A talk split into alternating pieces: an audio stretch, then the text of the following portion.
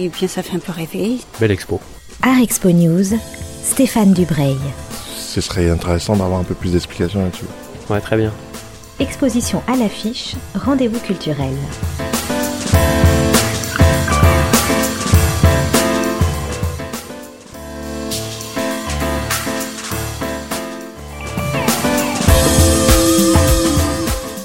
Après Colmar et le musée Unterlinden, me voilà à Haute-Rive, dans le département de la Drôme, au palais idéal du facteur cheval, pour découvrir une très surprenante exposition consacrée à la correspondance d'Agnès Varda. Dans le palais idéal d'un facteur, la chose coule de source, et j'ai rencontré Julia Fabry, collaboratrice durant de longues années de la cinéaste et commissaire de l'exposition. Cette euh, exposition, c'est qu'on est un peu comme dans ces films, elle a une véritable attention et une curiosité euh, pour les autres. Elle correspond avec des inconnus, des artistes qui sont pas forcément des stars. C'est ça qui est, très émouvant, je trouve. Oui, tout à fait. C'est vraiment euh, une dimension qui, est très importante et moi, ça me tenait à cœur de mettre ça à jour. C'est-à-dire l'idée que Agnès, elle, se sent bien dans l'humanité, donc chaque, chacun de ses interlocuteurs apporte une dimension à sa vie, soit euh, voilà dans le cadre de relations épistolaires, mais si euh, il y avait une, communauté de pensée, ça suffisait pour que l'échange euh, se fasse. Donc dans, dans, plusieurs directions et c'est très joli parce qu'on le retrouve même dans un de ces films dont on montre un extrait, c'est-à-dire Agnès après le film Les glaneurs, la glaneuse a reçu énormément de courriers de gens qui ont été très sensibles à ce film, qui avaient envie de s'exprimer sur sa manière de, de montrer les gens, les gens en difficulté, les, les gens dans leur vie ou dans leur création. Et, et le film ensuite qui suivra et qui s'appelle Les glaneurs, la glaneuse deux ans après est vraiment un film qui a été initié par ces courriers. Et donc Agnès décide, elle le montre hein, dans le film et on montre un extrait, une lettre reçue va lui donner l'envie d'aller à la rencontre des gens qui ont envoyé cette lettre. Une autre chose que moi j'ai trouvé fascinante dans cette exposition, c'est qu'il y a visiblement c'est un petit extrait de collection qu'elle a visiblement fait phénoménal, phénoménal sur un temps. Des collections de cartes postales, euh, j'allais dire anciennes, mais en même temps c'est pas le thème de l'exposition.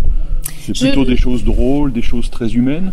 Aussi une collection de reproductions d'annonciations tout à fait. Dans une petite je, valise. Je pense que c'est euh, tout ça a été initié par une passion pour les images et une curiosité pour les gens et les choses. Euh, donc on est dans le cadre d'une collection, mais qui est pas du tout le côté mortifère de la collection, mmh. mais au contraire la collection de l'artiste, de la personne qui sait que chaque chose qui lui plaît, qui sur lequel euh, voilà son intérêt se porte, va pouvoir alimenter sa propre création. Donc il y a cette idée effectivement de collecter des choses euh, euh, qui la fascinent, beaucoup de cartes postales qui sont liées à la thématique de l'annonciation par exemple parce que c'était un sujet qu'elle aimait beaucoup en, en, peinture, la peinture flamande aussi, euh, ou encore des cartes postales de vœux anciennes avec des jeux de mots sur les petits bouquets de fleurs, les pensées, les pensées qu'on s'envoie voilà, une image va en appeler une autre et puis on, on va peut-être euh, leur donner une autre dimension. Ça, ça m'est venu à l'esprit quand on se parlait euh, tout à l'heure, c'est-à-dire finalement cet objet, quelqu'un a demandé mais alors pourquoi elle s'intéressait aux cartes postales? Et si on est très littéral, c'est vraiment l'objet qui qui assemble, enfin en tout cas qui qui assemble euh, une image d'un côté, l'écriture de l'autre, et qui en même temps est l'objet qui va faire le lien, qui va voyager aussi, c'est un qui, qui se déplace dans l'espace et dans le temps, et qui fait le lien avec l'autre. Et c'est vraiment la contraction, je crois, de tout ce qu'on retrouve dans le travail euh, d'Agnès Varda. Dans le lien avec l'autre et dans les cartes postales, il y a évidemment le facteur. Mmh, oui. Je fais un lien euh, subtil avec l'endroit où on est. Oui. Donc on est devant le palais idéal du facteur cheval. Est-ce que Agnès Varda avait un rapport particulier avec ce lieu, avec cette œuvre d'art absolument euh, extraordinaire? Oui, je, crois que Agnès, qui était quelqu'un de très instinctif et, voilà, qui fonctionnait beaucoup à l'affect euh, aussi, euh, qui a découvert ce lieu dans les années 50, euh, a tout de suite su saisir dans cet endroit beaucoup de problématiques qui ont aussi traversé sa vie. Il y a l'idée du labeur, évidemment, c'est-à-dire l'idée que dans le temps se construit une œuvre. l'idée euh, de la chose modeste, c'est-à-dire qu'avec le caillou qu'on va trouver sur sa route, on peut créer un palais et un château.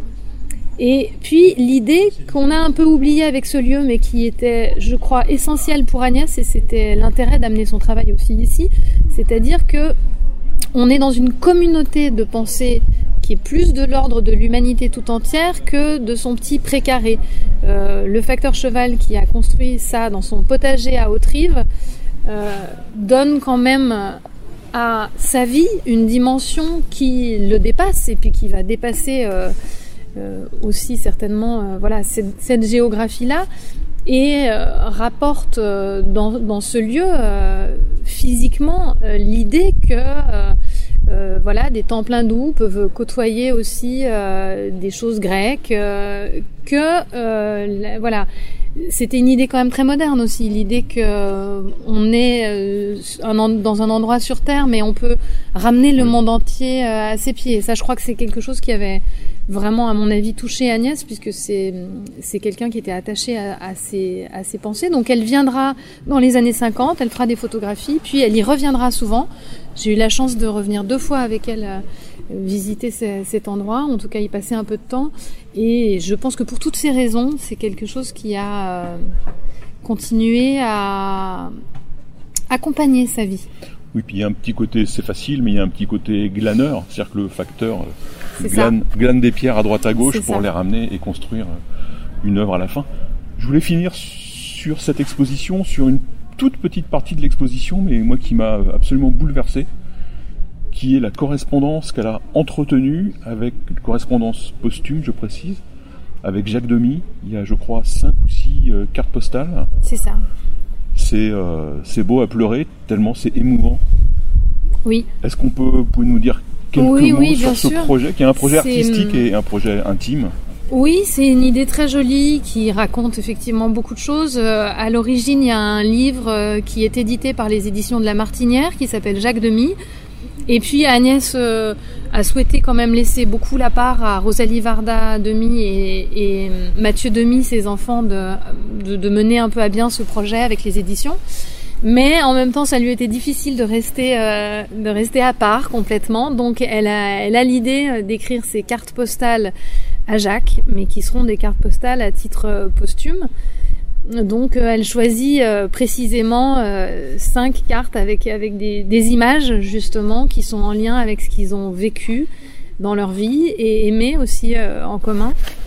Et donc elle écrit, elle écrit ces cinq petites cartes postales à Jacques en étant tout à fait pragmatique, c'est-à-dire en lui écrivant en, direction du cimetière Montparnasse, c'est-à-dire son, son, tombeau, mais d'ailleurs euh, d'une manière très euh, comme qui lui ressemblait beaucoup, c'est-à-dire très poétique, très jolie et très aimante et, positive dans la joie du, souvenir. Julia, je vous remercie de ces quelques mots et j'invite vraiment tous nos auditeurs et auditrices à venir à Haute-Rive voir cette euh, superbe exposition.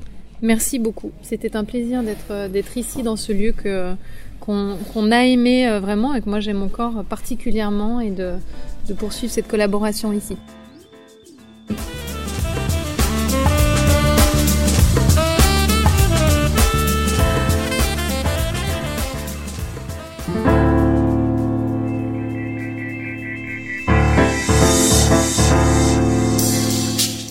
Et bien ça fait un peu rêver. Belle expo. Art Expo News, Stéphane Dubreuil. Ce serait intéressant d'avoir un peu plus d'explications là-dessus. Ouais, très bien. Exposition à l'affiche, rendez-vous culturel.